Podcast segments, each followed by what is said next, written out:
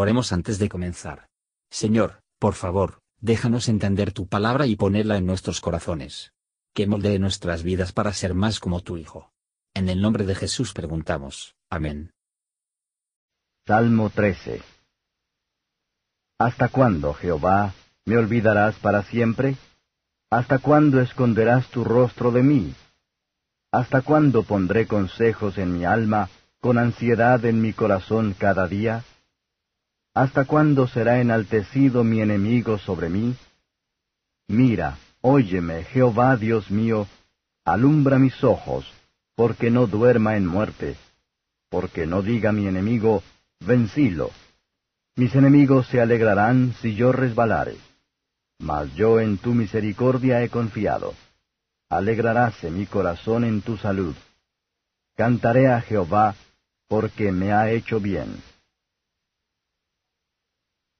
Comentario de Matthew Henry Salmo capítulo 13, a veces Dios esconde su rostro, y deja a sus propios hijos en la oscuridad con respecto a su interés en él, y esto lo que de corazón más que cualquier problema hacia afuera lo que fuera. Pero las preocupaciones de ansiedad son una pesada carga con la que los creyentes a menudo se cargan a sí mismos más de lo que necesitan. El pan de dolores a veces es pan de cada día de la santa, nuestro maestro mismo era un hombre de dolores. Es una tentación común, cuando el problema dura mucho tiempo, para pensar que va a durar siempre. Los que han sido durante mucho tiempo sin alegría, comienzan a quedar sin esperanza. Nunca debemos permitir que nos hacen ninguna queja. Pero lo que nos llevó a nuestras rodillas.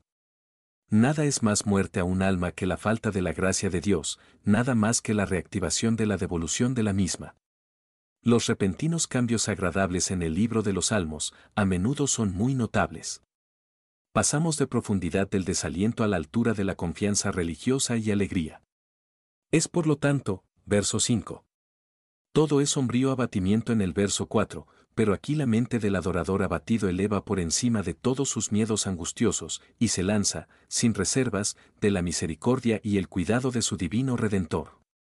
Ver el poder de la fe, y lo bueno que es para acercarse a Dios.